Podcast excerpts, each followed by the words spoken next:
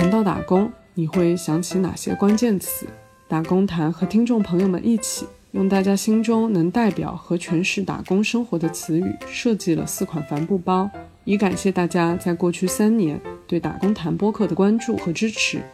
目前这四款帆布包已经作为周边产品推出，感兴趣的朋友们可以点击 Show Notes 下方的链接进行购买。一切售卖所得的利润都将用于向嘉宾赠送小礼品，并维持节目的日常运营。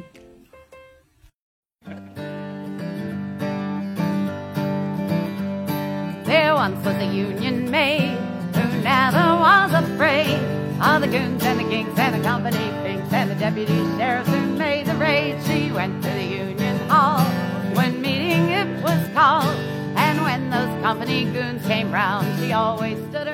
大家好，欢迎收听打工谈，我是今天的主播十一。我是大耳。今天我们邀请大洲大学的张悦然和我们一起聊一聊一场为期大概两个月的罢工运动。请悦然给大家打个招呼吧。打工谈的听众们，大家好，呃，我是张悦然，然后我现在在加州大学伯克利分校在读博士研究生，然后我是学社会学的。去年比较完整的参加了加州大学罢工的整个这个过程，所以很高兴今天能和大家来分享一下我当时的一些呃体会和感受吧。很感谢月然来参加我们今天的这场播客。我们一直知道，就是月然是非常关注劳工议题的，就很想知道是在什么样的契机下开始关注这些问题。之前也看见其他的采访当中，月然有提到在哈佛大学之前求学的时候也组织过工会，可以和我们简单的聊一下相关的经历。对，就是我第一次开始有亲身的这种参与一些工人呐、工会方面的组织工作，大概就是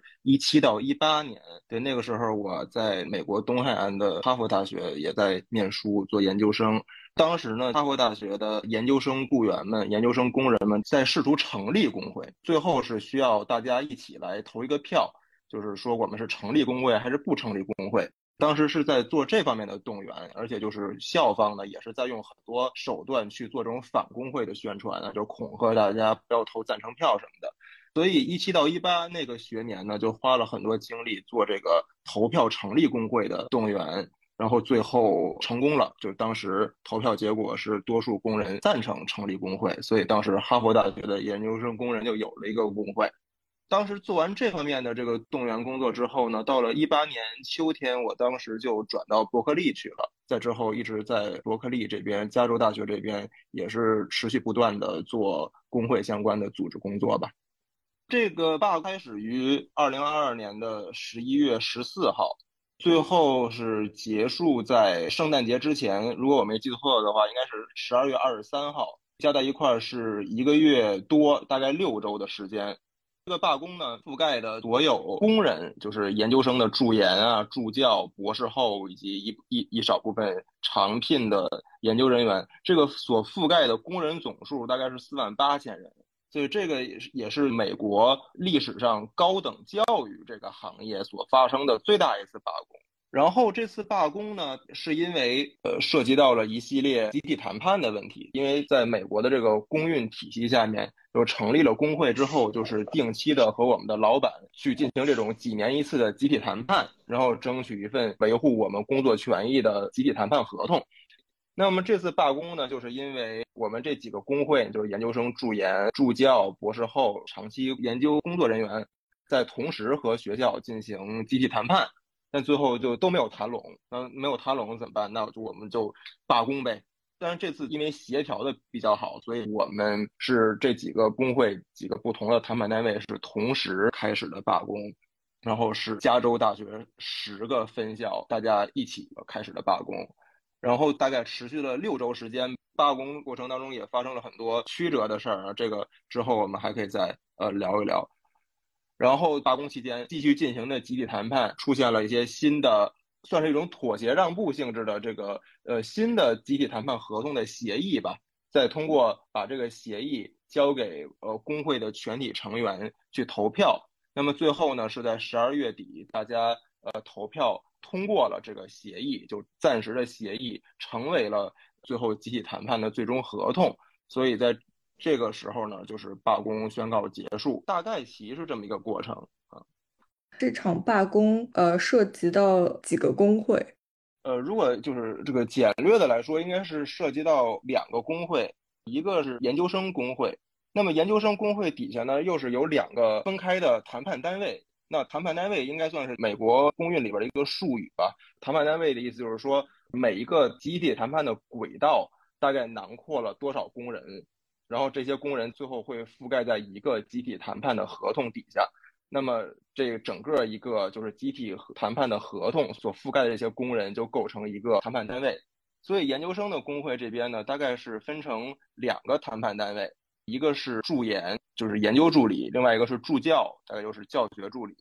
这个可能也稍微需要解释一下，这个研究生雇员呢，就是研究生助研助教，主要包括博士生，然后另外也有一些少部分的硕士生甚至本科生。因为在这个美国的这个高等教育里边吧。博士生一般就不再被认为是学生了，读博士基本是被认为是一份养家糊口的工作，所以不管是从一般社会的普遍期待来看，还是从博士生自己的一个心理预期来看，都是觉得应该是有一个至少能满足温饱的一份工资吧。所以博士生上学期间其实是拿工资的，但这个工资呢，大多数情况下都不是白给的，需要给学校打工。那么打工的方式呢，主要就是做教学助理或者做研究助理。所以严格意义上来说，我们这些博士生呢，大部分都是学校的雇员，和学校之间是一个雇佣关系或者劳动关系。所以助研和助教这是两个分开的呃谈判单位，呃，但是都是在呃研究生这个工会底下。另外呢，还有一个工会是博士后的工会，博士后这就是全职的学校的雇员了。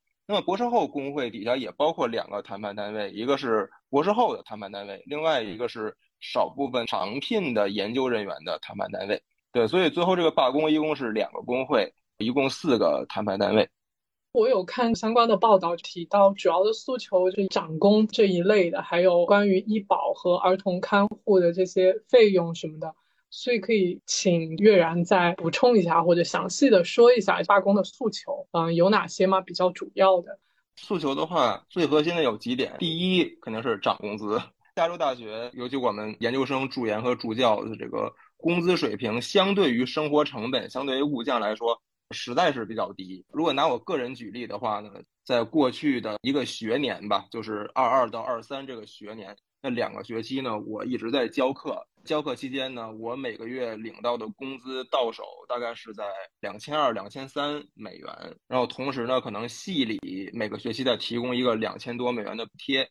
但是呢，我大概每个月要交的房租大概就是在一千三、一千四美元。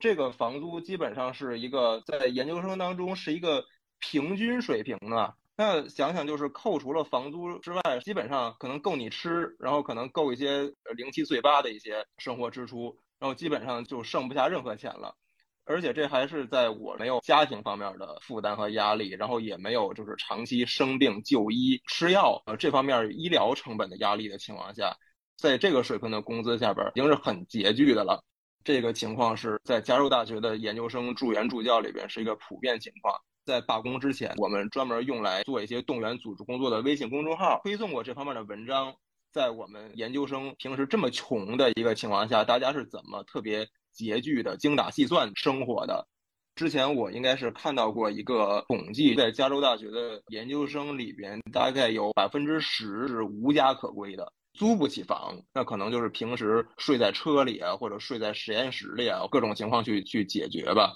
所以，工资相对于生活成本，尤其是相对于房租来说，工资过低，这是一个普遍问题。之前我甚至有听说过，就是加州大学的研究生因为太穷而去定期卖血的，就这也不是不可想象的事情。所以，核心的这个罢工诉求里面，最重要的就是涨工资。在罢工初期提出的是，研究生助研助教的底薪通通涨到一年五万四。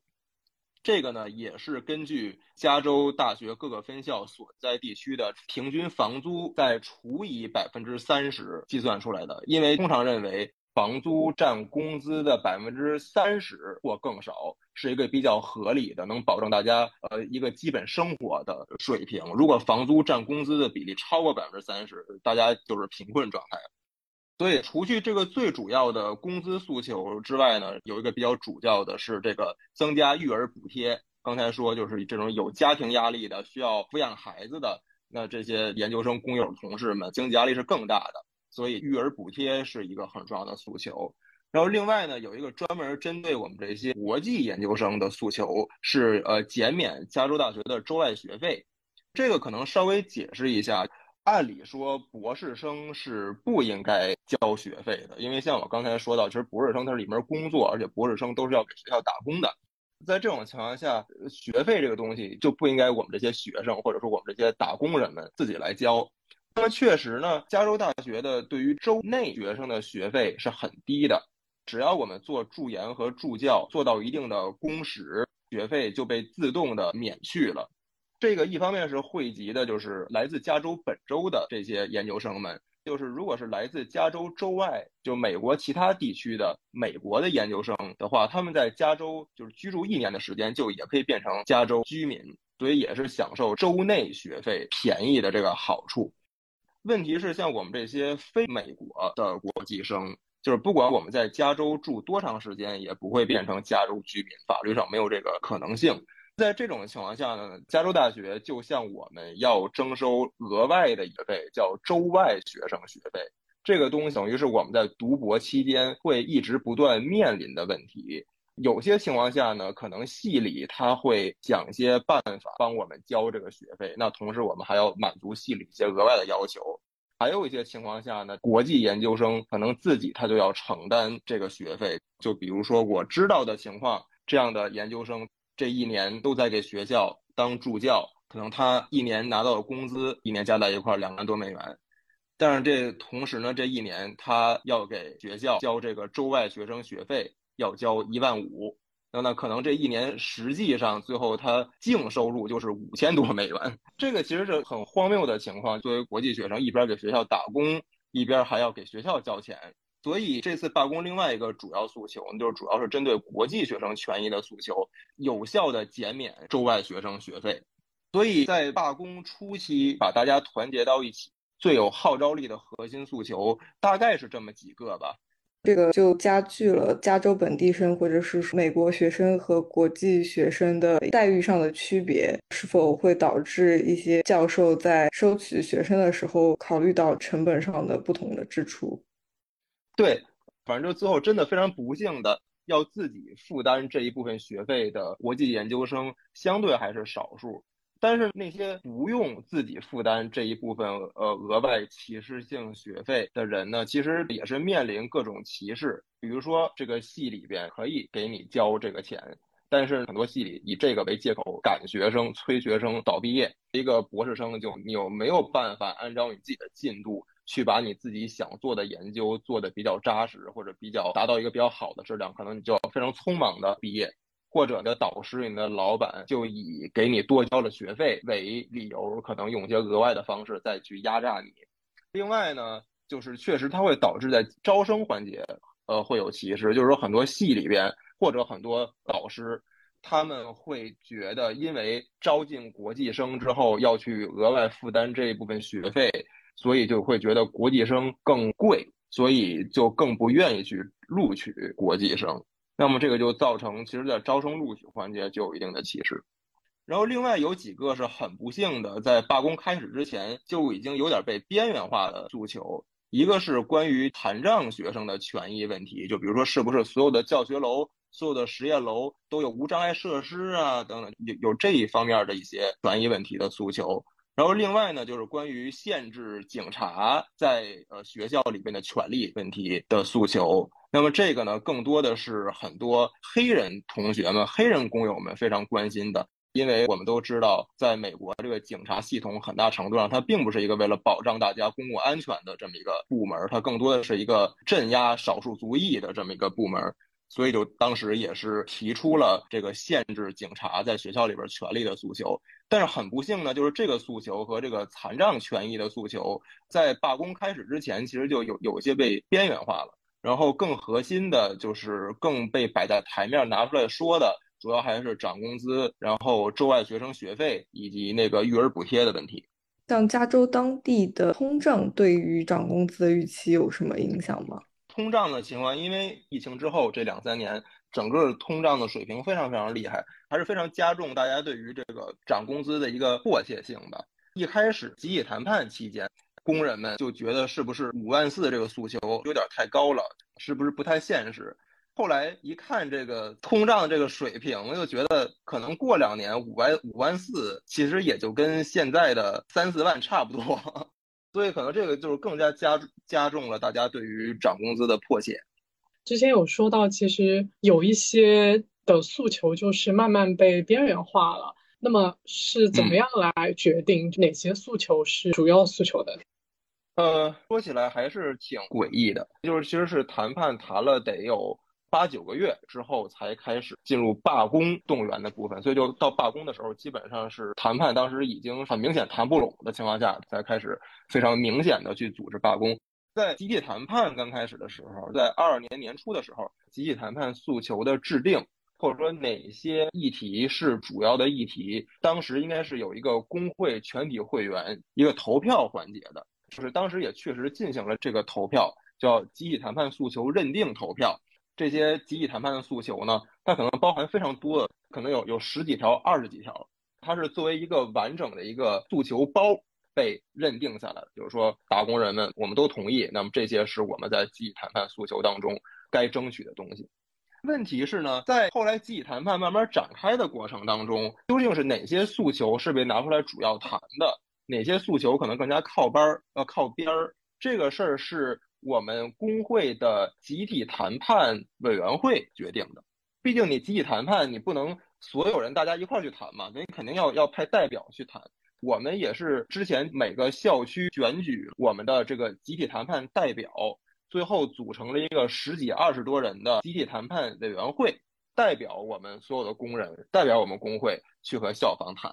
在这个过程当中呢，集体谈判委员会其实就有很大的裁量权。去决定先谈哪些议题，后谈哪些议题，然后后来到了动员大家来罢工的时候呢，一些工会里边的核心组织者在面向罢工的组织和动员的时候呢，也有一些策略上的取舍，哪些议题拿出来着重说，是更加能动员工人的，这个也是有一个和基层工人互动的一个过程，发现，在和基层工人谈话聊天的时候。大家对于哪些议题的回应更加有感情、有热情？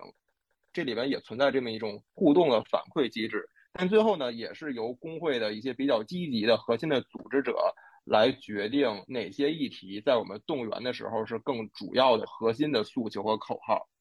这里面它是有一个民主机制，但是除了这个民主机制以外呢，后边又有一些这种，嗯，把这个裁量权搁在一些具体的人那儿这些环节。那想问一下一个细节，在集体谈判时期，然后提出的一些诉求包和罢工时候提出的一些诉求包，除了在议题上有删减之外，它具体要求是不是一致的呢？就是在罢工初期被大家关注的这些主要诉求和集体谈判这个过程当中，呃，是一致的。当然，问题就是说，随着集体谈判的继续进行。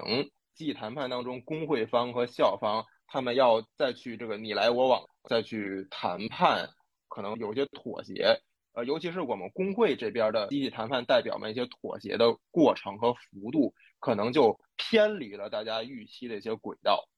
这个就是罢工过程当中发生的一些事情了。但是在罢工刚开始的时候，就是在罢工初期，那个时候的核心诉求和之前集体谈判过程当中在方向上是一致的。那么可以说是罢工是集体谈判的一个延续，是集体谈判的一种手段，可以这样说吗？罢工是一种逼迫校方在集体谈判上能做更多实质性让步的手段，所以罢工期间这个谈判还是在不断进行的。嗯，想请问一下，是到了怎样一个临界点，在集体谈判到了怎样的一个情况下，工会开始动员大家发起罢工？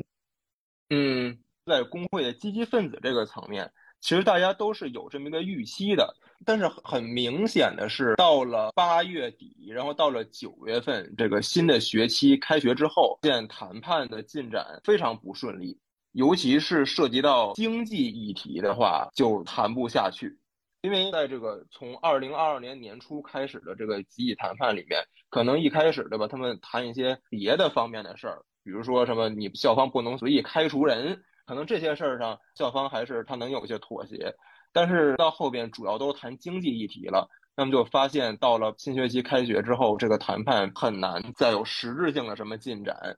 然后另外一方面呢，也是考虑到，如果九月份、十月份这个时候能有一个比较充分的动员的话，那么十一月份发起罢工工作的基础上，从参与人数的这个范围上能比较大，便于工会这边大家做工作的这么一个需要。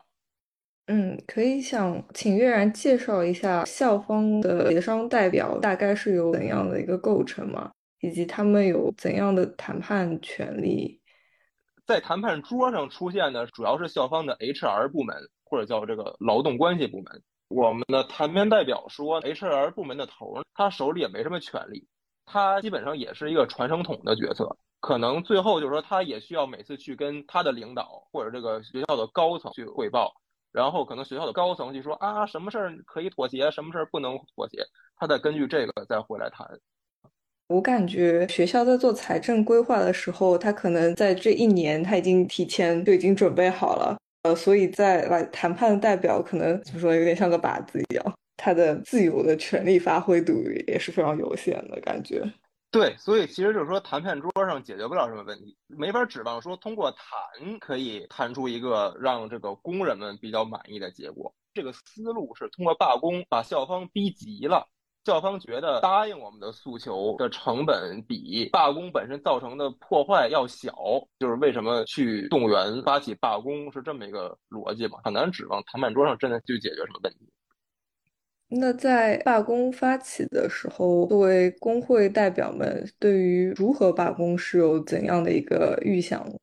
呃，对这个事儿其实有挺多的争议的，呃，当然我当时也是非常多的参与了这个争议。在这个工会内部，大家有两种不同的想法吧。一种是觉得可以速战速决，通过一个短期的施加比较大的压力，就是校方肯定一上来的策略是拖。那么在在这种情况下呢，就是罢工它的持续性就非常重要，要通过这种持续性的罢工能把校方给耗死。我们归根到底不是那种流水线上的工人，并不是说我们一罢工这个就停产了。我作为一个教课的人，可能我一周就就要教一次课，那么罢工罢几天这个事儿有什么用呢？能持续性的罢工，最后让你一点儿一点儿一点儿感受到更大的压力，最后让学校更多的教学和科研方面的事情瘫痪掉。所以从这个角度讲，我们是更希望罢工能有一个持久性，这个可能是当时最重要的一个在工会内部关于罢工策略方面的一个争议的焦点。呃，连带出来的大概有有另外两个附带的问题吧，一个就是说罢工动员工作的核心是什么，或者说罢工期间究竟是究竟动员大家干什么？有一种观点呢，这个更多的是这种速战速决的观点，就是说我们需要尽可能的让大家多参与罢工的纠察线，纠察线更多的是一种表达我们自己的一个罢工的声势、罢工的决心的这么一种象征性作用。但是，像我以及我们一些更多的支持这种持久战观点的组织者来说，可能就是纠察线这个事儿，它并不是一个罢工力量的核心的来源。罢工它的力量，它给校方的压力，本质上还是在于大家不工作了这个事儿给校方带来的实际影响，而不是纠察线上声势有多么浩大。所以我们更多的是说，让大家上纠察线好，但是适可而止。呃，不要给大家太大的压力，就是还是看大家自己的情况，能上就上，不上也无所谓。因为确实觉得，如果你每周有二十个小时，或者甚至更多的时间在纠察线上，呃，游行、举牌、喊口号的话，这个确实会让大家非常疲惫，很难再坚持下去，不利于罢工的这个可持续性、持久性。所以这是一方面的争议，就是纠察线重要还是停工本身重要？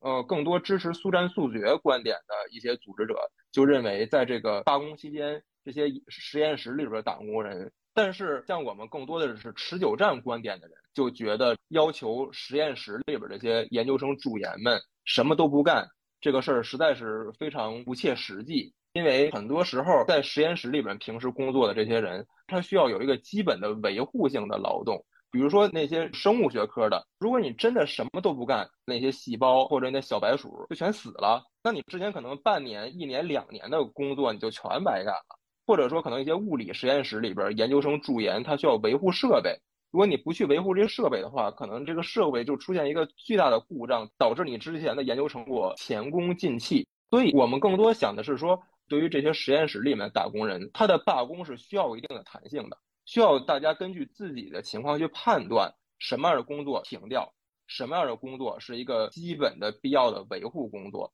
只有在这种有弹性的情况下，才能保证大家罢工能持久的撑一段时间，对吧？撑几周、撑一个月、撑一个多月的时间，让工人们自己去商量拿一个方案，说我们停工究竟停到什么程度，停到什么份儿上，不是很硬性的说大家把所有的工作全都停掉。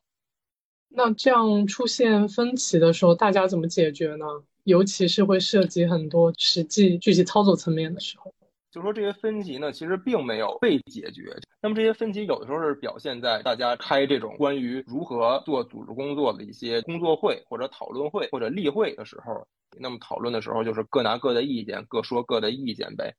但是更多情况下，我们是在这个具体做这个组织工作的过程当中。可能我们跟我们身边的工友们更多的是想说，怎么能让更多的工友去按照我们认为更可行、更有力量的方式去罢工。其实是尽可能的在这个实际的组织工作里面，争取更多的工友、我们的同学去认同我们关于罢工的策略和思路。就至少在中国研究生的组织工作这一块，伯克利这边的主要的来自中国的学者啊，来自中国的一些工会里面积极分子，都是比较认同这个持久战思路的。那其实就是说，大家自己在组织工作里面看什么样的思路、什么样的策略更能说动工友同学，能让更多的工友同学去认同。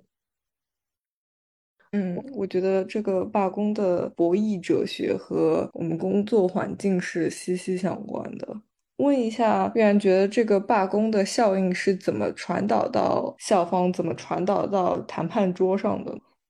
嗯，这个事儿，助研和助教这儿肯定是不同的。对于这些做教学工作的研究生来说，当我们不教课了，这个学校的教学可能会慢慢的瘫痪。如果你一周不教课还好，但是两周、三周不教课，尤其是快到期末复习的时候，还是没有人教课。最后可能到期末考试的时候，没有人去监考，最后没有人去判期末作业，没有人去判期末卷子，没有人登分儿，整个这一系列的事情，对于教学工作在逐渐瘫痪，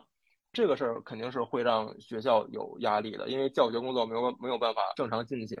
本科生拿不到他的成绩，这种情况下也会对学校产生很多很多不满，所以这个是一个压力传导机制，助教们不干活，教学工作在瘫痪。然后对于助研来说，传导机制稍微更加间接一些。助研不干活，首先拖缓了整个这个实验室的进展进度的话，它的这个影响是传导到导师那儿去、老板那儿。然后这些教授不开心的情况下呢，就是他可能再去向院系里边反映，再去向学校里边反映，作为一个压力的施加和传导机制。另外一方面呢，可能是会影响这个学校去申请和争取新的研究经费，因为这个研究经费的抽成对于学校来说也是一个重要的收入来源，所以这个事儿会受影响。玉然觉得媒体和社会舆论对校方协商有什么影响吗？我觉得社会舆论这个事儿呢，它有一定的辅助影响，但它不是根本性。我觉得校方是很不要脸。如果他们真的在乎社会舆论的话，不会走到罢工这一步。走到罢工这一步之后，呃，社会舆论它是一个说呢，也是给校方一些额外的压力吧。但是我觉得这种压力不是根本性的，根本性的还是在于教学工作逐渐崩溃，然后研究工作的这个进度变得非常缓慢，最后让学校里边的教授们都非常不高兴。我觉得这个压力是直接和核心的。我感觉这个也可能对应了你之前说的罢工纠察线出来工友们，或者是去上班，或者是说罢工游行这件事情，可能声势非常浩大，但是对于学校的影响是有限的。对，尤其是罢工纠察线上人非常多，或者游行的时候人很多，或者罢工集会的时候人很多，它是一个仪式性的这种表演的环节。这个可能确实会吸引很多媒体的关注，也确实也吸引了。在罢工第一周的时候，当时全世界各地的媒体很多很多全都在报道这个事情。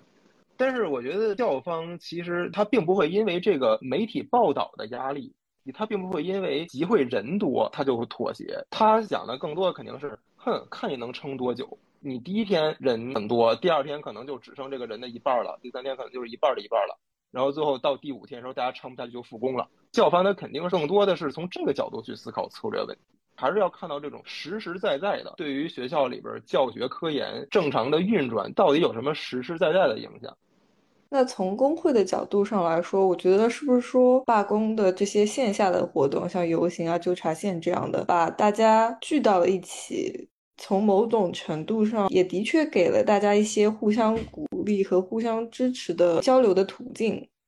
对我自己的一个感受是说，罢工纠察线或者说线下这些集会，主要目的其实并不是给校方施加压力。它的主要目的其实是一个做组织工作的有效方式、有效渠道。因为我是感觉，真的在罢工纠察线上，当你就看到你身边有这么多的工友和你一起罢工的时候，你是能感受到那种团结的，你是能感受到那种工友和工友之间在建立的那种纽带，那种人和人之间的联系。比如说你是生物系的学生，你的社交圈子各方面每天所见到的人，可能就是生物系你那个实验室的人。但是你今天在罢工的纠察线上有呃物理系的工人，你平时之前根本就不认识。但是今天你在纠察线上所见到的你所完全不认识的这些工友，你们今天都同时在罢工，同时出现在这儿，那么就会建立一种阶级友情。我觉得这个东西是我自己在这个罢工纠察线上能非常深深的感受到的。确实，在这个过程当中，人和人之间的这种同样在一个战斗里边的那种互相支持的关系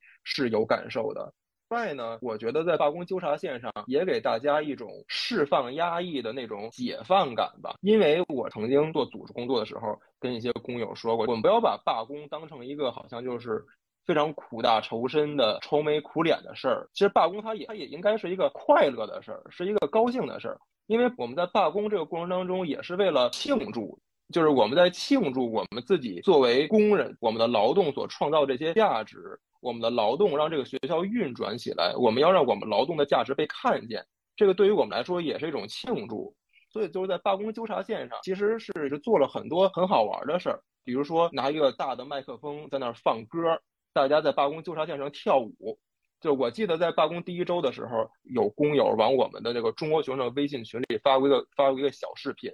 当时在校园西北角这个罢工纠察线上，当时那个麦克风里放的歌是《最炫民族风》，然后然后大家就是就不管是中国工友还是其他国家的工友，就在那儿非常兴高采烈的跳舞，跳《最炫民族风》。这个应该也是美国工运历史上前所未有、从来没有出现过的一幕。这种事儿会让大家觉得是开心，但是我觉得也超越了开心本身。这里面是有一种，我觉得是有一种这种呃释放压抑的这种解放的感觉。另外很重要的就是，其实，在罢工纠察线上，我们特别想强调的就是来自于中国的这些工友之间能相互看见。因为确实很多情况下也可以理解啊，就是因为中国学生我们成长这种环境里边，平时的成长的过程当中更加看不到这些抗争啊、集会啊这一系列类似的东西，所以可能一开始是有些犹犹豫豫的态度。就确实我们在这个罢工的过程当中，在纠察线上看到彼此，这个就有一种更加这个加油鼓劲儿的感觉了。所以当时是花了很多精力制作了很多中文的标语。罢工线上一定要把那个中文的标语就是做的特别大，也特别高，就是为了让大家看到，也为了帮助散落在各个院系的中国学生的参与者在罢工的纠察线上可以找到彼此。然后，另外就是罢工的纠察线上组织过很多中国学生的社交活动，比如说那个草地野餐会呀、零食会呀什么的，就是为了让中国学生。在罢工线上，通过这种建立实际的人和人之间的连接吧，更加加油鼓劲儿的、团结的把罢工进行下去。所以我觉得纠察线是很好的组织工作，但是说它是给校方的压力的直接来源，我觉得这个肯定不是。确实感觉纠察线应该是上的活动是能够创造很多直接具体的关联。我有个问题，罢工了，那如果没有工资的情况下，大家又是怎么来精打细算自己的生活的？其实呢，就是在罢工期间，从经济上大家的压力还好，因为我们罢工是有罢工补助的，就是工会给参加罢工的工人们发放罢工补助。罢工补助的标准是每周四百美元，在节假日之前呢翻倍。其实，在罢工期间，我们每周正常是四百美元，但是我们赶上了两次，单周发放八百美元。感恩节之前的那一周和圣诞节之前的那一周，我们都领到了八百美元。所以这个加在一块儿呢，其实每个月的这个收入吧，不比我们平时正常 领的工资低。当然，这个也反映出我们的工资是有多么的低。所以，其实经济方面大家的压力还好。其实更大的压力呢，是是很多实验室里边的这些做研究的、做助研的打工人们面对的自己的这个学业发展的压力。因为我是文科，我教课做助教，但是我不教课这个事儿对我自己的研究、对我自己写博士论文没有什么直接影响，不太影响我的毕业进度。但是那些理工科的实验室里边打工人就不一样了，你让他们停工，你让他们不再做研究，这个事儿也会影响他们自己的研究产出，影响他们自己可能发不了论文，可能影响他们自己去毕业的进度啊，等等等等。对于一个助研来说，罢工就是要承担更多对自己的伤害的。对，所以确实在这个理工科的罢工组织过程当中，就会很强调怎么样能尽可能的缩小对于自身的伤害，尽可能的放大对于学校的伤害。月然在罢工的过程中承担了一个组织动员的一个角色，有没有收到过罢工过程中的一些反馈是比较棘手、比较难处理的呢？可能大概有几个不同的方面吧，一个是来自于老师、来自于教授的压力怎么办的问题。其实是理工科，因为像文科这种以助教为主的院系啊，那可能我们罢工之后，这个系里边的老师对于我们的导师没有一个特别直接的影响。但是对于理工科，很多情况下，驻研研究室里边打工人罢工之后，整个实验室研究进度拖慢了。负责这个研究室的老板，负责研究室这些教授，他自己就切身的感受到对他自己利益的直接影响，因为整个研究室的整个实验室的研究产出被拖慢了嘛，你就会感觉到这个教授啊，他表现出各种这个对于罢工的敌视和那种要打击报复的这个态度。所以这个事情怎么处理，其实是挺棘手的。不过，可能一个呃总的原则呢，或者说我们在组织工作里边跟大家支招的这个方向呢，如果出现这种老板可能要打击报复的情况，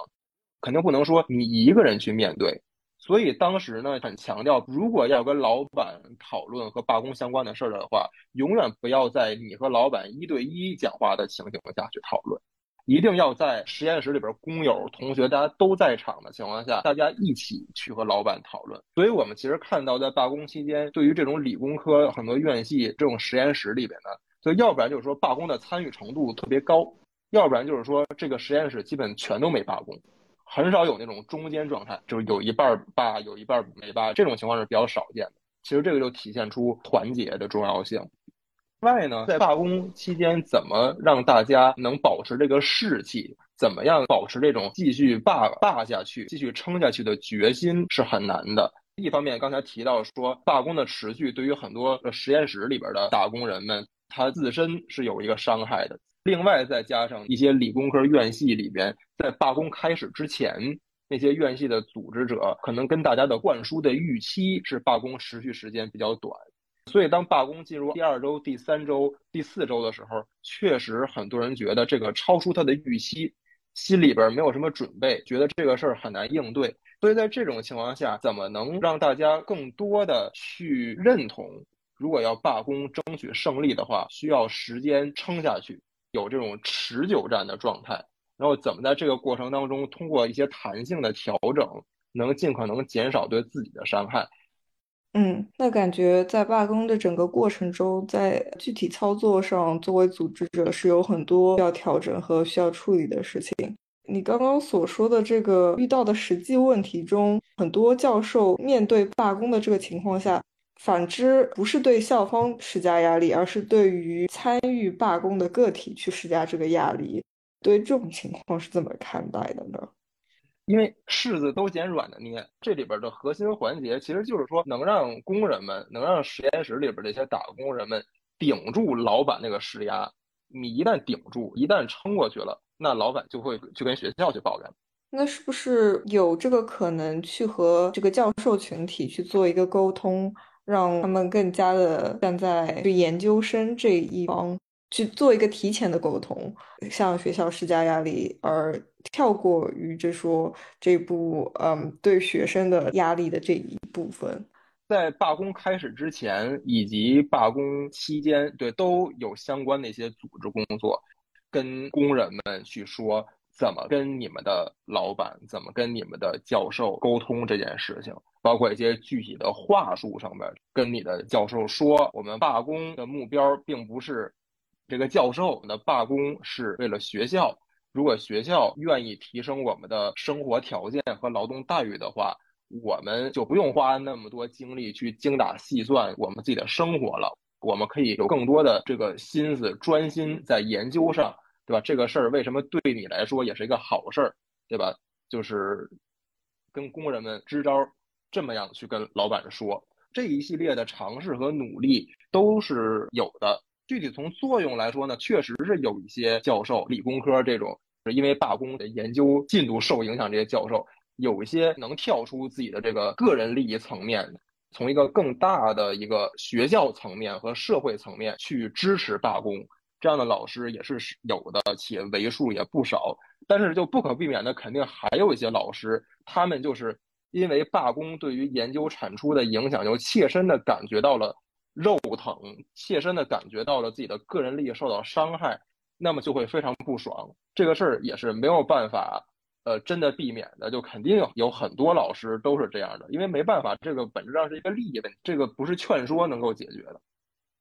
稍微倒回去问一下，这场罢工的整个组织结构是怎么样的？在每一次和校方的沟通和协商之后，内容是怎么传导到个体的工友？怎么接受这个反馈？怎么让这个协商有来有往？这个呢，在这个加州大学整个的层面上，我们工会整体上各个校区之间有一个协调机制，就是应该是有一个组织工作例会的。在此之外，就是说每个校区自己有组织工作的例会，参加校区层面这个组织工会的，可能是这各个院系比较核心的一些组织者。到院系层面呢，有这个院系层面的这个组织工作小组，那这里边就可能是院系核心的组织者，再加上本院系一些其他相对没有那么积极的这个积极分子。然后在这个本院系层面呢，可能是这些组织小组里边的成员，每个人再去负责自己的实验室，或者负责几个实验室，对吧？或者是负责几门课的助教，再去专门的和这些你所负责去沟通的这些工友们去沟通。所以大概是这么一个机制。除了这样一种以院系为基本单元的这么一个主要的组织结构的主线之外，还有一些另外附带的组织网络。比如说中国学生，我们中国学生在这个各个校区层面和每个校区层面都有自己的组织网络。这个也是因为一方面呢，很多院系里边的组织网络呢覆盖不到很多本院系的中国学生，就是因为这个可能就是在沟通方面还是有一些天然的疏离。一方面也是因为我觉得在中国同学之间语言和文化上面的熟悉感吧，我觉得中国同学之间一些沟通上面信任度还是更高一些。所以，一些来自各个校区的中国同学、组织者、积极分子有一个校区之间的沟通群，然后每个校区还有自己的这个和本校区的一些中国同学、中国工友的一个大的沟通群啊，这些基本都是在微信上。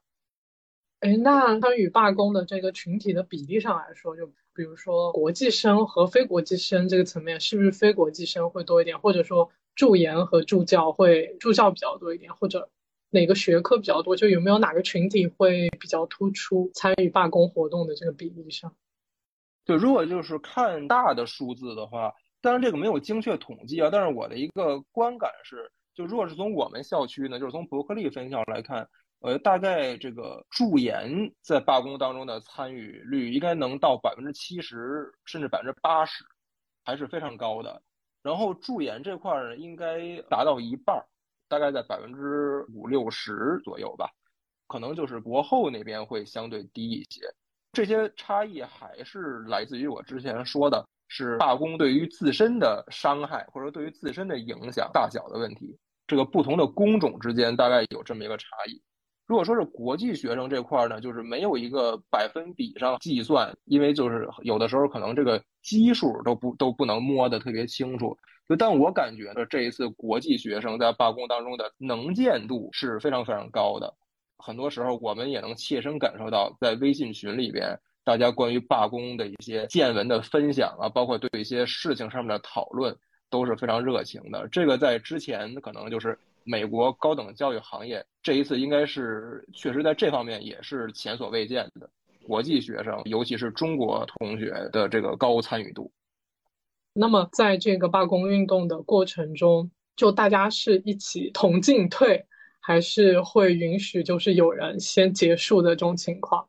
这个其实也是一个争议焦点吧。像我个人以及另外很多的组织者认为，同进退可能是很重要的。既然我们是同时开始罢工的，那我们最后真的要决定罢工的时候，应该也是大家一起结束。但是很不幸的呢，就是在罢工期间，到了十一月月底的时候，博士后的工会先和学校达成了暂时协议，他们这个罢工就等于吹响了撤退的号角。当然，这我可以理解为什么这么做，因为确实博后那边罢工的参与度本来相对来说就低，确实觉得撑不了那么长的时间。这个事儿我也可以理解，但我个人认为很遗憾，因为当时会考虑说，这个对于还在罢工的人，尤其是研究生助研来说，可能士气上会有些影响。所以我们也想了一些办法去跟大家说，保持大家的士气。为什么国后的罢工先达成协议了？先结束了，为什么这个事儿它并不说明我们整个罢工的力量受到了影响？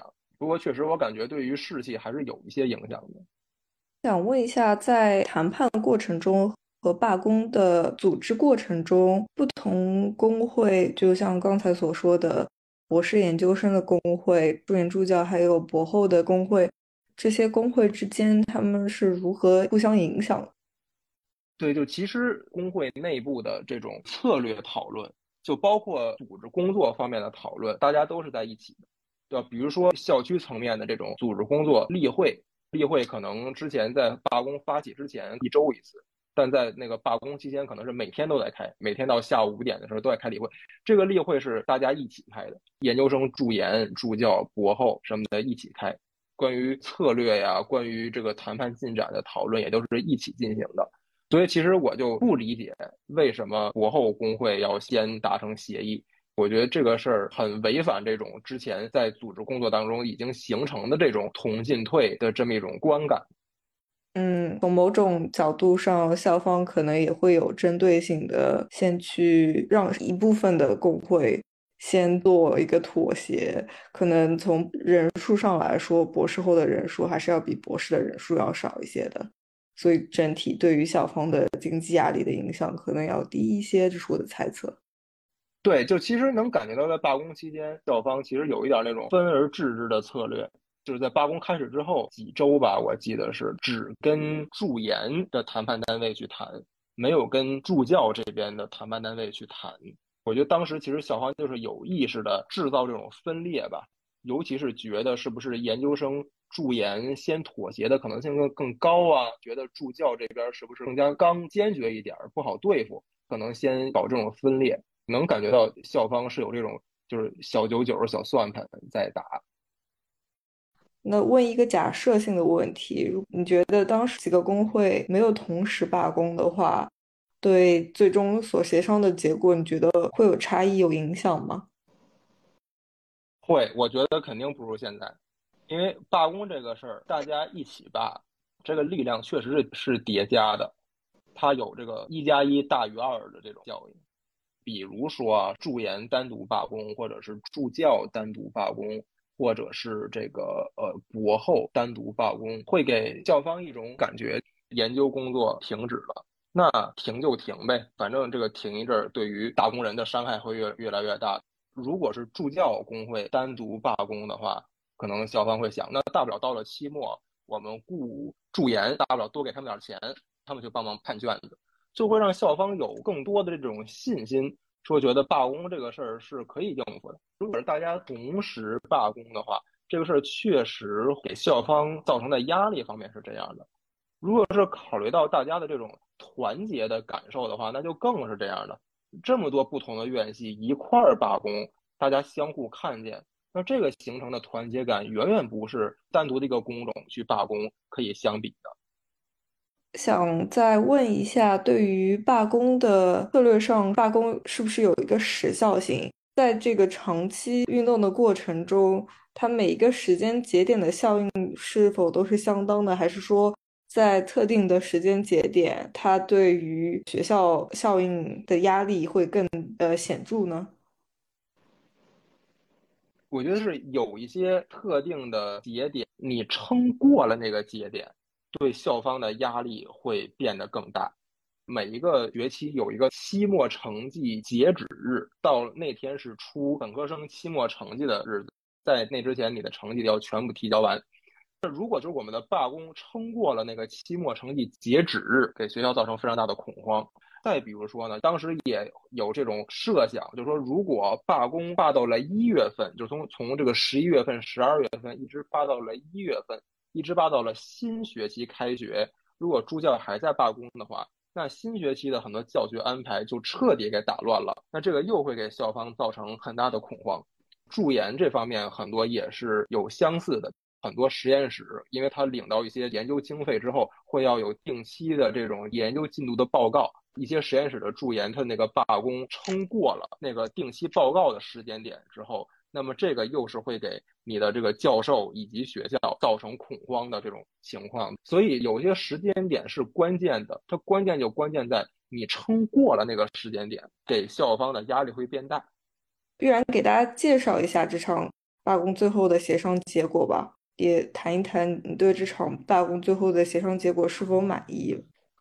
我个人对这场罢工赢下来的集体谈判合同确实是不满意，说实话是失望的。一方面，工资的涨幅确实是涨了，当然这个工资的涨幅机制比较复杂。一开始我们要求的是五万四的底薪，只要你是一个加州大学里边工作满足一个基本时长的研究生、助研和助教，都应该能领到一个五万四的底薪。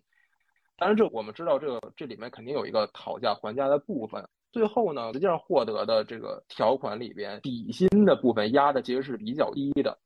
大概是在三万出头的水平。在这个基础上，很多已经工资比三万多这个底薪高的一些院系的一些就是呃研究生，按照这个集体谈判的合同呢，每年有一个固定比例的涨幅，你每年是涨百分之三，还是百分之五，还是百分之七？这么一个成比例的涨幅，确实一定程度上大家获得了一定的工资上涨，但是离一开始我们的诉求和最后获得的工资涨幅之间的这个落差呢，其实还是挺大的，或者说它并没有覆盖那些处于最贫困状态的、最需要一个大的工资涨幅的那一部分最弱势的研究生群体，这个事儿呢没有覆盖到，这是其一。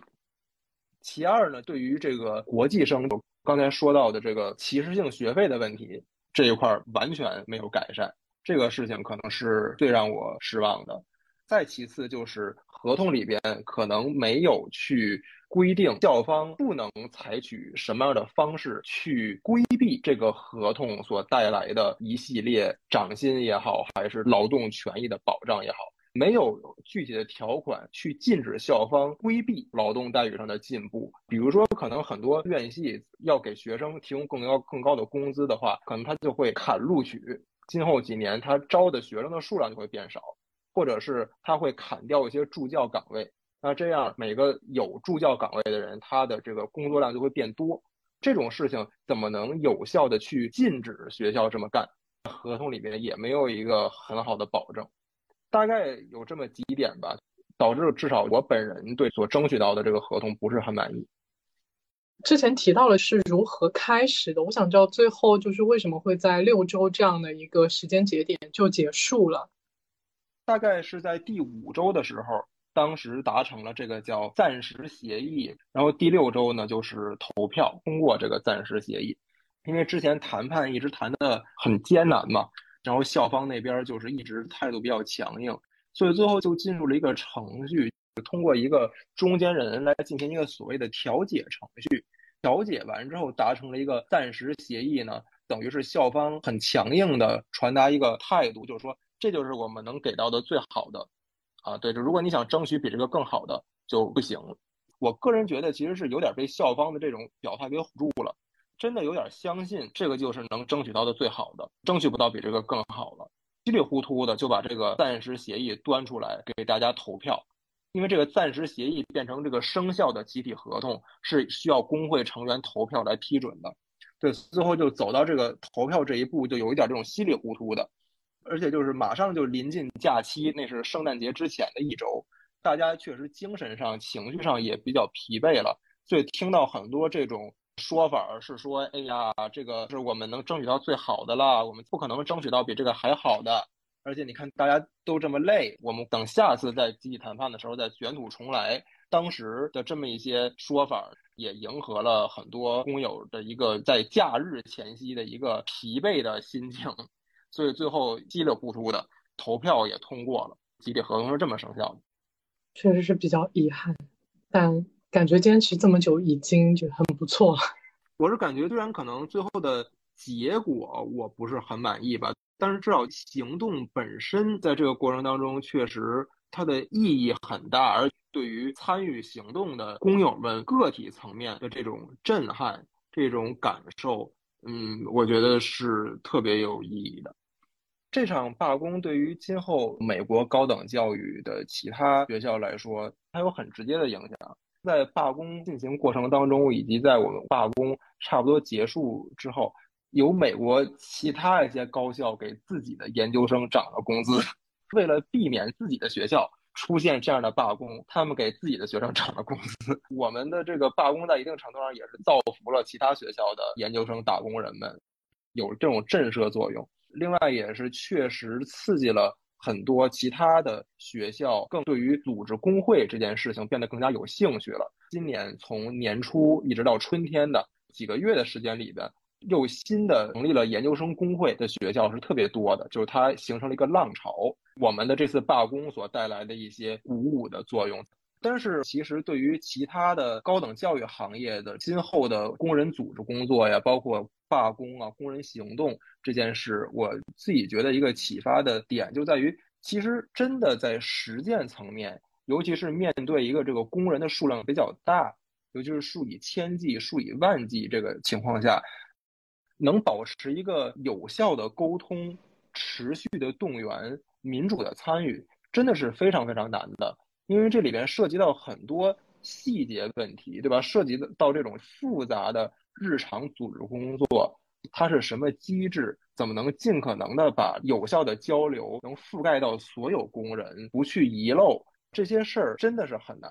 尤其是在罢工期间呢，精神上的消耗会让大家很累。至少我的一个感受，或者说我作为一个组织者的感受是，我觉得罢工那期间那六周时间，真的比我平时上班要累得多得多得多。我没我就没有想到，就不工作比工作要累好多好多好多。整个这个精力的集中程度，你要处理的这里边可能每天要发生的突发的事情，然后要跟很多很多人去讲话，你要线下的跟大家去沟通，你要线上的去沟通。这些事儿加在一块儿，它确实，嗯，非常非常累。所以，就是作为组织者，怎么样去克服或者说缓解这种疲惫的感吧？我觉得也是很重要的。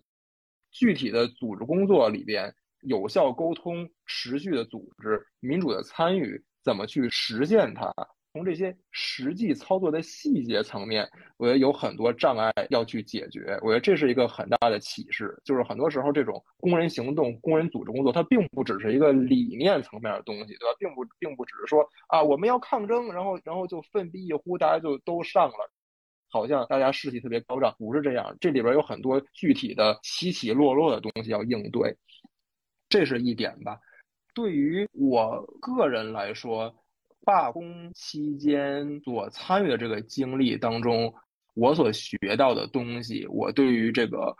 工人组织工作、工人行动的了解，比我之前社会学那个学术研究里边所获得的相关的劳工研究的理解要多得多，要深刻的多。我自己亲身作为一个工人，我参与了我自己的一场罢工，而且这里边要有这么多的事情发生，要不断去解决。在这个过程里边，确实是让我体会到了一种就之前前所未有体会到的，作为工人阶级的一份子的这么一种奇妙的自豪感和认同感吧。我确实也是希望基于自己的一个罢工的经历。怎么样在这个基础上去思考各行各业、各个呃职业行业的这个工人组织工作的呃相同之处和相似之处？怎么能让这些经验之间产生一种更好的交流？这是我可能接下来呃尝试去思考或者做一些事儿的一个方向。确实是听月然说，在这个具体的罢工运动的组织过程当中，就一下子展开了整个事情的过程，你如何要协同。不同的学科、不同的工种之间的这种利益上，大家的差别，尤其是是因为大家会有这些利益的差别，是因为大家的实际的工作和生活层面，呃，是有着非常具体的就是不同的。所以说，在这样的情况下，作为一个组织工作者，作为一个实践者，真的是需要很多非常具体的智慧，你要付出很多琐碎的嘛，还要付出一些情感劳动。这些种种的，我觉得可想而知，这六周你有多辛苦。确实，大家都很累，我觉得这个是一个现实面对的问题。但是，就像岳阳刚才说的，他对很多校来说，这有很大的威慑作用的。所以，今后的集体协议以及还有对于其他学校，还是有一个很大的辐射性作用的。尤其是考虑到现在这一波呢，美国的高等教育行业里边研究生纷纷成立工会嘛，但是就是说这个工会对于大家来说还是一个新的东西，因为我们加州大学系统当中工会组织工作也是比较有比较有历史了，然后这次又是看到了罢工期间的这些事情，所以可能确实也是需要去提醒大家更多的去思考，在成立了一个新的工会之后。怎么能持续性的日复一日的通过这种日常的组织工作，让这个工会在长期处于一种比较健康的状态，最后能产生比较大的工人行动？这种长期的组织工作，可能确实是需要大家更好的去考虑的。可以请月然介绍一下，在美国最近有一波高等教育行业内成立工会的热潮，那这些工会它都是有一些什么依托吗？像加州大学，它是依托于一些更大的工会，那给大家简单的介绍一下吗？对，就是加州大学的研究生工会和博士后工会都是隶属于美国汽车工人联合会的。我们严格意义上来讲，都是美国汽车工人联合会的分会啊。但这个事儿可能大家会觉得比较搞笑，就是为什么我们是 美国汽车工人联合会的一部分？我我们和汽车工人有什么关系？因为在高等教育。呃，行业成立工会呢，基本上没有去选择成立独立工会的，对，基本上都会找一个全国性的大工会建立这种隶属关系。一般的这个过程是说，一个学校的一些研究生工人，他有一个小组在考虑探索成立工会的可能性，然后觉得 OK 这个事儿有的做，觉得可以认认真真真搞一个这样的动员去争取成立工会。之后呢，下一步呢，就是他选，他要选择一个大工会，建立这种隶属关系。那可能在这个过程当中，他会去考察几个大工会，然后最后选择一个自己觉得比较靠谱、比较合适的，和这个大工会建立这个隶属关系的话呢，大工会会提供一些资源上的支持，比如呃给经费，包括派人派一些这个有组织经验的工会组织者来帮助这个学校的研究生工人去做这种。动员的工作，然后最后投票成立工会。那么成立工会之后，这个工会也是这个大工会底下的隶属的一个分会，大概是这么一个过程。美国汽车工人联合会呢，在高等教育行业的发展其实是比较早的，这就是因为大概在七十年代、八十年代的时候，当时美国汽车工业明显有这个衰落趋势嘛，为了自己值的持续性生存考虑，可能就是需要找一些这种新兴的朝阳产业。作为未来发展的一个支点，这个高等教育行业呢就被选择这是一个可发展的朝阳行业之一。所以，其实，在很早的时候，在九十年代，当时这个美国汽车工人联合会就开始和高等教育行业一些学校有意去成立研究生工会的这些研究生们有了一些接触，最后就建立了一些隶属关系。所以，不光是我们学校的工会是隶属于汽车工会的，而且像哈佛呀，然后哥伦比亚大学、纽约大学。包括今年新成立工会的南加州大学，他们的研究生工会都是隶属于美国汽车工人联合会的。然后另外一个这几年比较主要的一个大工会，在高教行业发展的大工会是这个美国电气工人联合会，就是也有很多这一波建立工会浪潮里面的研究生工会是隶属于美国电气工人联合会的。这两个汽车工人联合会和电气工人联合会。目前是最主要的，然后剩下也有一些其他的，比如说美国教师工人联合会啊，等等等等，就是也有一些这个研究生工会是隶属于其他的，但主要的是这两个。我看到美国汽车工人工会大概有四分之一工人是来自高等教育行业，这个占比的确还是挺惊人的。对，据我所知，印加州大学就是研究生工会和这个博后工会加在一块儿。整个就是美国汽车工人联合会里面规模最大的几个分会之一啊，高教行业在这个美国汽车工人联合会里面一个呃越来越重要的位置。在这些工会成立的初期，据你所知，一般是由这些全国性的大工会去发起这个和高等教育行业的协商，还是说？是由高校的这些积极的组织者去联系这些大工会的，是的。一开始肯定还是说一个学校有自己的积极分子，这些研究生工有成立工会的这种意愿，或者在考虑这个事情。大工会得知了这个消息之后呢，可能就会主动的去和这些积极分子去接触，就说：“哎呀，选我，选我，选我。”也有另外一些情况，就是说这些积极分子。在决定了打算尝试去成立工会之后，主动的去和大工会接触的。据你的了解，在不同地区、不同的社会风气背景下，工会组织难度有没有什么区别？对，如果是说美国的情况的话，我觉得地区上面的差异现在主要体现在不同的州立法的差异，尤其是这个公立大学呀，这个研究生有没有组建工会的权利，这个事儿是取决于一个州的法律的。所以，尤其是在可能传统的所谓的叫红州吧，就是由共和党执政的州呢，可能它那个法律就非常不利于成立工会。这里边有一个例子，就印第安纳大学，印第安纳这个州的法律就是对工会非常不友好的。印第安纳大学的研究生工人呢，当时想成立工会，就是试图通过发起一场罢工，迫使学校自愿的承认这个工会，然后就开始了集体谈判。他们只能是试图去逼学校去自愿承认工会，因为法律上没法承认他们。最后这个过程非常艰难，确实，印第安纳大学研究生工人最后也发起罢工了，罢工罢的参与率也非常高，持续的时间也不短。但是最后呢，校方的回应方式就是基本上解决了在这个工会动员过程当中工人们提出的物质层面的诉求，基本上都回应了。但是就是不同意承认工会，这种情况下，法律上这个空间不存在的话，确实还是很给组织工作带来很多难度的。另外一方面，不管法律对工会友好也好，还是不友好也好，我觉得这种组建工会的愿望和这种行动层面的这种趋势都是不能阻挡的。法律承认不承认是一回事儿，但大家的愿望和大家行动的势头是不受法律阻挡的。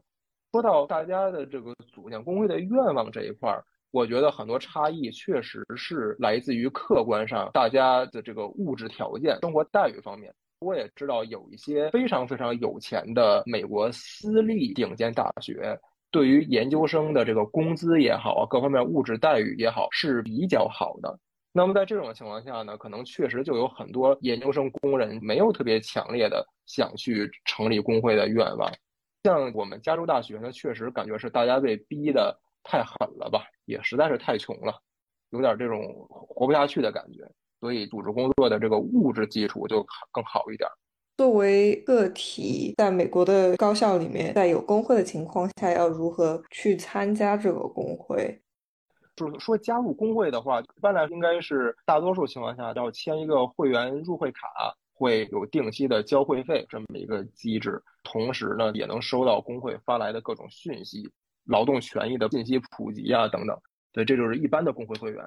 后呢，工友同学的这个过程当中，就会变成工会的组织工作者嘛。那很多可能是一开始是在实验室里边，或者在系里边。被一些已经在做组织工作的人带动起来，可能慢慢的他是先在系里边参加这种小组会，在系里边做一些组织工作，后来慢慢慢慢的在学校的层面去做一些组织工作，包括其他院系做组织工作，然后可能有些人再慢慢的经过这个过程之后呢，走上更加重要的组织工作岗位。如果个体不主动去参加工会，是否也能享受到工会的福利呢？对这个就可能涉及到这几年美国劳工法律方面一个比较大的一个争议焦点。现在很多州呢都出台了这搭便车法案，在所有国的这个公立部门的工会都适用于这个搭便车法案，也是来自于之前美国最高法院的一个非常反劳工的一个裁决。搭便车法案说的就是，不管你是不是工会会员，都能享受到工会。在这个组织工作中，在这个集体谈判中争取来的一切劳动权益，但是呢，不强制你成为工会会员。这个可能是有一些比较精明的工人，对吧？他就选择，那我搭个便车就好了嘛，对吧？就是我不加入工会，我省点钱，争取的劳动权益各方面我都享受。现在确实很多州以及很多公共部门的工人都受限于这个法案，作为一个限制工会发展的一个法案吧。从另外一方面角度讲呢，这个法案它也有一定的好处，它给大家做组织工作提供了很大的动力。如果没这个法案的情况下呢，成立工会了，大家都是自动就是工会会员。你作为这个工会的组织工作者来说，可能没有那么强烈的意愿去日常的专门的联系工人，去找工人沟通，了解工人在生活工作中的难题，这一系列日常的组织工作。可能也没有这么强的动力去做，因为反正大家自动都是工会会员，你躺着收钱就行了。但是现在呢，如果没有组织工作的话，那就没有会员。那在这种情况下，肯定就是给大家提供了更大的压力和动力，让大家去做组织工作，去在自己的系里边和大家工友们去聊天，告诉大家工会是什么东西，为什么要参加工会。为什么在参加工会的过程当中，我们工人可以聚在一起，能有更大的力量去跟工友们讲这些事儿，沟通这些事儿，这个也是好的正面的压力吧。但是这个不是那些搭便车法案出台的本意啊，那些搭便车法案出台的本意都是为了削弱工会的。那这个会费一般情况下是什么样子的比例？据我所知，是美国汽车工人联合会统一的是工资的百分之一点四四。具体到像我这种情况，可能就是每个月三十块钱。我也见过很多的工友会觉得花这三十块钱是有点肉疼的。我觉得很多情况下跟大家说明这种工会的重要性，工友们抱团取暖这种重要性吧，大家还是理解这个事儿为什么重要。另外一方面也是要跟大家说嘛，花三十块钱都让我们这么肉疼。难道不恰恰体现出我们的工资是多么的低吗？在这种情况下，我们不抱团取暖的话，我们怎么跟校方去去干？我们怎么去争取校方给我们更好的工资？我觉得还是通过这些方式让大家意识到这种团结的重要性。这个工会收了这一笔会费之后，他会在哪些方面做这些支出呢？就除了像之前提到的作为工会成员的一些补助之外。还有一些哪些方面会用到这些工会的会费呢？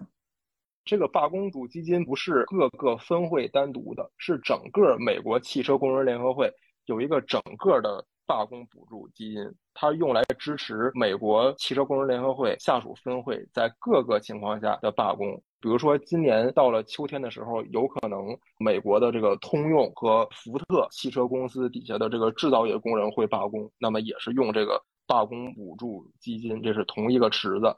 另外呢，交的会费有些呢留在加州大学的研究生工会这个层面，支撑我们研究生工会的一个日常的运作。因为我们也确实有的时候需要这个办公场地呀，需要一些器材呀，做个文化衫什么的呀，然后包括也会雇佣一些全职工作人员，那这个全职工作人员开工资啊等等，这是一方面。然后另外一方面呢，是上交给美国汽车工人联合会的这总部吧，由他们去投入在其他的一些工人组织工作当中。比如说，美国汽车工人联合会要帮助其他一些地方或者企业的工人成立新的工会，那这个事儿你是需要去投入一些资金和经费支持的，因为在成立工会期间，你没有办法跟任何人收会费嘛，这个是需要一些资金的支持。全国性的大工会在有这么多工友群体的情况下，对于医疗保险、养老保险会有更大的协商空间。玉然，你看是不是主要是这样子的原因？呃，这方面说实话，我好像还没有特别直接的感觉，因为我之前也参参与过组建工会这个阶段的动员嘛，在哈佛的时候。我的感受是说，大家更多的需要一些具体的钱和这个人力上的帮助，以及一些经验的指导。我们作为不去组建工会的研究生工人，应对很多事儿没有经验，比如怎么应对学校的反工会宣传，预想到学校可能采取一些什么样的反工会宣传策略，做出哪些没有下限的事情，那样可能提前就有一些预判，就有一些预防。可能这种事儿没有经验呢，确实是不太行。很多情况下也需要这种大工会的有经验的组织者来帮助。当然，这里面就有一个平衡的关系了，就是说，这种来自大工会的组织者呀，这种人力层面的帮助，理想状态下它是辅助性的，它不能唱主角儿。主角儿应该是这个学校。自己要组建工会的这些研究生工人自己里边的组织者、积极分子，应该是主导这个组建工会过程当中的主角儿，不能是那个大工会派来的外部组织者是主角儿。怎么样能一方面就是最大限度的利用外来组织者所提供的这种帮助、这种经验的指导，但是呢又不喧宾夺主，这个也是一个需要平衡的事儿。对于这场加州大学的罢工来说，相当于母工会吧。除了作为财力上的支持之外，还有其他什么方面的影响吗？这个事儿呢，它是影响，但是这个影响又有点复杂。因为呢，几年吧，我过来一八年之后，我观察到的一个现象，越来越多的出现了一个什么趋势？我身边一些之前一起做组织工作的一些工友、一些同学。他们原来确实是加州大学的研究生，但是之后呢，他们可能毕业了或者退学了，变成了这个汽车工人联合会的全职工作人员。比如一个之前跟我关系很好的，是我们系比我高两级的一个同学。刚过来的时候呢，很多组织工作都是他带我去做的，或者说我们一块儿去做的。在一八年的时候，他是我们系里边一个正常的一个博士研究生哈。到了二零年的时候呢，他就休学了。休学期间呢，就是成为了 UAW 的这个一个全职的工作人员，就是汽车工人联合会的全职工作人员。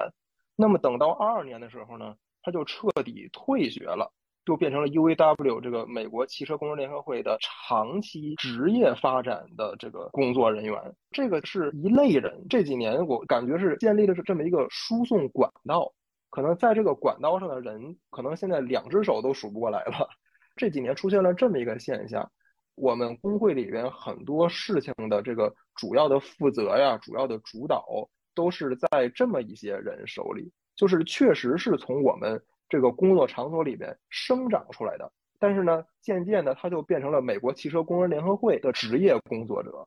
那么在这个过程当中呢，他的位置，对吧？他的自我认同，他自己的利益也会有一些变化。嗯，我们一直在聊各种关于工会啊，就是劳工这些方面的问题，想问一下，就是你是在什么样的一个契机下开始关注？劳工议题的，然后在这些工会活动当中，你自己比较关心的一些重点啊是什么？可以和我们聊一下吗？如果说一开始对于劳工问题的普遍关注是很早了，一开始也主要是因为我是关心国内发生的很多劳工议题嘛。就尤其是我在上中学的时候，比较开始建立了这种关心很多社会话题的意识的时候，正好大概就是零九一零一一那几年。那那几年就是有很多非常具有冲击力的劳工议题，就包括富士康啊什么的，这些对于当时我幼小的心灵 是产生很大震撼的。所以后来不自觉地产生了对这这一方面议题的关心，就是具体的做这种深入的、持续性的劳工方面的组织工作呢，就是一七年当时那个哈佛成立研究生工人在争取成立工会的时候，呃，那么当时呢，其实也是有一种责任感吧，因为当时在争取成立工会的过程当中，对于国际研究生，尤其是中国研究生这块的组织工作，基本上是没有的。所以，就他们特别需要这种来自于中国能帮忙组织、能帮忙在中国研究生当中做组织工作的人。当时就有一种好像就是说，如果我不做，就没人做的这种感觉吧。所以当时也是因为这个投入很大精力的这种持续性的参与，大概就是当时那一个学年就会做很多这方面的事情。然后我觉得再后来呢，持续性的做这种工会工作。以及这个劳工相关的组织工作，对我来说就算一种惯性的吧，就你就该去做，对吧？就是你你不做才奇怪，做是一个顺理成章的事情。后来呢，在加州大学这边，我在组织工作当中也是更多的精力是侧重在这个国际学生的组织工作上面，因为确实我感觉普遍而言，这种国际研究生啊，尤其是他的一些权益方面独特的问题，在整个工会的组织工作方面是比较边缘化的。它需要更多的着重的被拿出来说，有的时候呢，确实，呃，这种国际研究生，尤其是来自于中国的研究生，因为一些文化背景方面的问题、成长经历的问题，以及可能一些信任的问题，他不知道工会这个东西是干嘛的，或者说他对工会这个东西他没有一种直观的感受。那在这个时候呢，可能你的组织工作里边，可能要再想一些特别的办法，用一些更加真实可感的方式。去把大家动员起来，所以就是我是专门的做很多面向国际研究生的组织工作，是我自己比较关注的一个重点。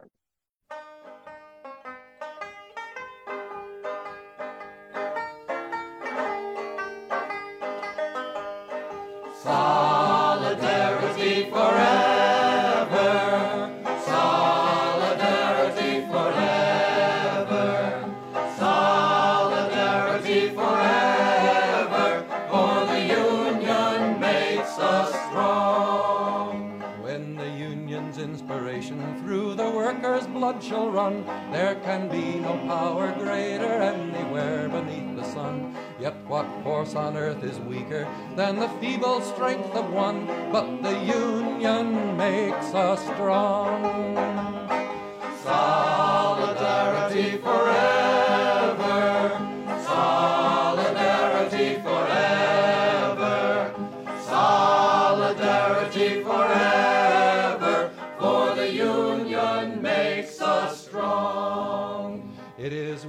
Plowed the prairies, built the cities where they trade, dug the mines and built the workshops, endless miles of railroad laid. Now we stand outcast and starving mid the wonders we have made, but the Union makes us strong. Solidarity forever.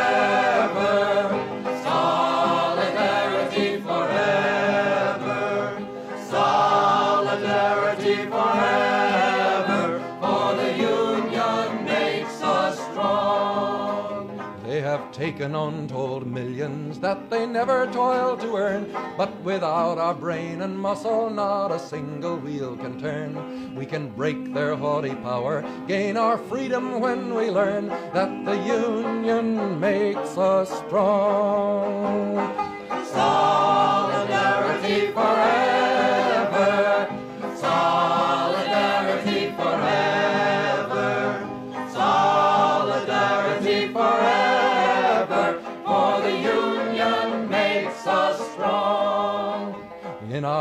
Hands is placed a power greater than their hoarded gold, greater than the might of atoms, magnified a thousandfold. We can bring to birth a new world from the ashes of the old, for the Union makes us strong.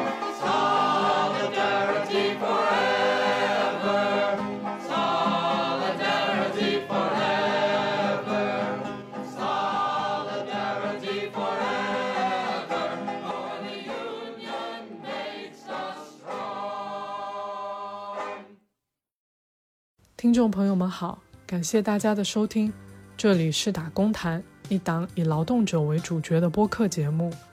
我们希望在这里看见隐形的劳动经验，连接具体的人，了解让我们生活的种种可能，成为现实的劳动者。如果你愿意分享你的打工生活，或者对我们的节目有任何感想，欢迎你在微信上搜索“打工谈”的公众号联系我们。你也可以直接在小宇宙或者通过公众号给我们打赏，支持我们的成长。打赏所得会用来给嘉宾制作小礼物，并维护我们日常的运营。我们期待你的关注和分享，谢谢。